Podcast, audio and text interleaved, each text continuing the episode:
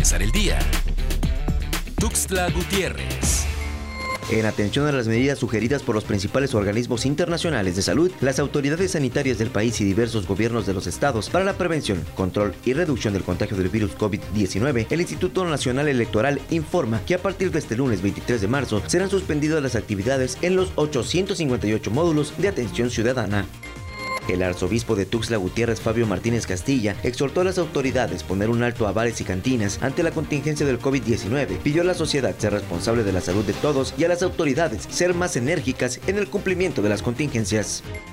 De manera arbitraria, integrantes de la Secretaría de Seguridad Pública y Tránsito Municipal de Tuxtla Gutiérrez intimidaron, agredieron y detuvieron al comunicador chiapaneco José Bernardino Toscano Chang. Durante la noche del sábado 21 de marzo, personas identificadas como policías de la capital del estado detuvieron a Toscano Chang por una supuesta denuncia y reporte ciudadano, donde lo señalaban como un sujeto que se encontraba alterando la vía pública a través del uso de estupefacientes.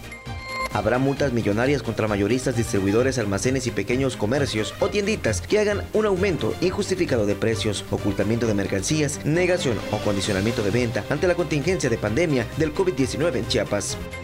La Fiscalía General del Estado cumplimentó diligencia de cateo en cuatro inmuebles ubicados en el municipio de Huixla, deteniendo a tres personas por los presuntos delitos contra la salud y violación a la ley de armas de fuego y explosivos. Para empezar el día, Tuxtla Gutiérrez.